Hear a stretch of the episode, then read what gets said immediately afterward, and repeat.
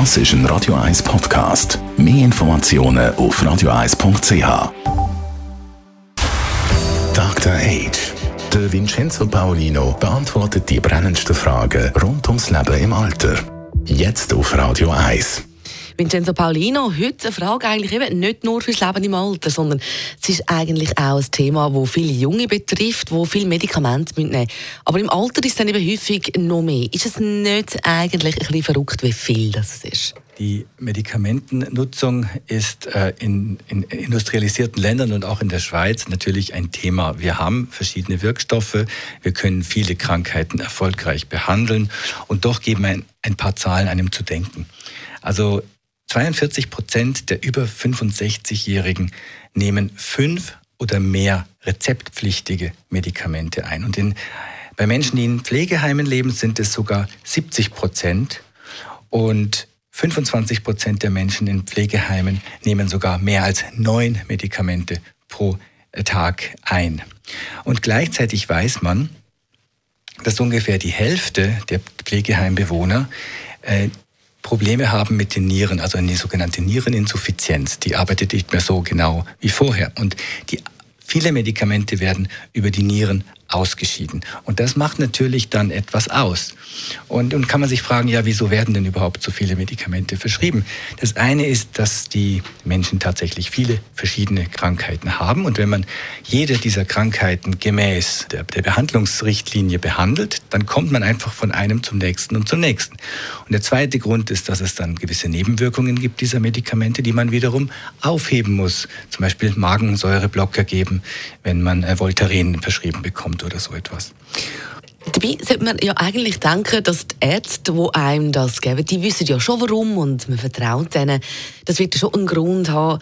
Was macht man dann aber, wenn man selber ein bisschen findet, hey, das ist jetzt langsam wirklich schon ein bisschen viel?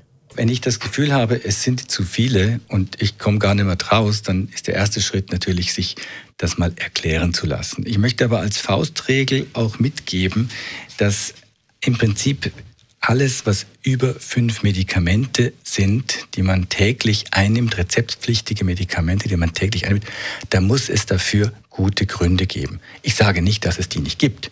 Es kann Situationen geben, wo das Sinn macht, aber so die Zahl fünf hat sich bei mir so eingeprägt und die ist auch äh, in Fachkreisen durchaus äh, so, so vertreten. Denn ähm, beim älter werdenden äh, Menschen und beim älter werdenden Körper, ich sprach schon von der Niereninsuffizienz, äh, ist der, der Abbau dieser Stoffe natürlich verlangsamt. Also muss man schon mal bei der Dosierung schauen. Dann kann es zu häufigeren ähm, äh, Wechselwirkungen kommen zwischen verschiedenen äh, Wirkstoffen. Und das muss der Arzt und im Zweifelsfall auch der Apotheker, der da eine sehr große Fachkompetenz hat, äh, überprüfen, damit man da nicht in eine, Fall, in eine Schieflage kommt. Also hinterfragen in dem Fall auf jeden Fall. Ja, der kritische Geist von jedem Patienten, jeder Patientin ist gefragt. Das heißt, äh, dass man schon auf den Arzt hört und aber er muss es einem auch so erläutern können, dass der, die Anzahl dieser Medikamente, insbesondere wenn sie dann sehr groß ist, dass man die wirklich nachvollziehen kann und dann nicht in eine Schieflage kommt. Unser Dr. Age heute mit Tipps für alle, die jung sind und auch für die, die schon ein bisschen länger jung sind.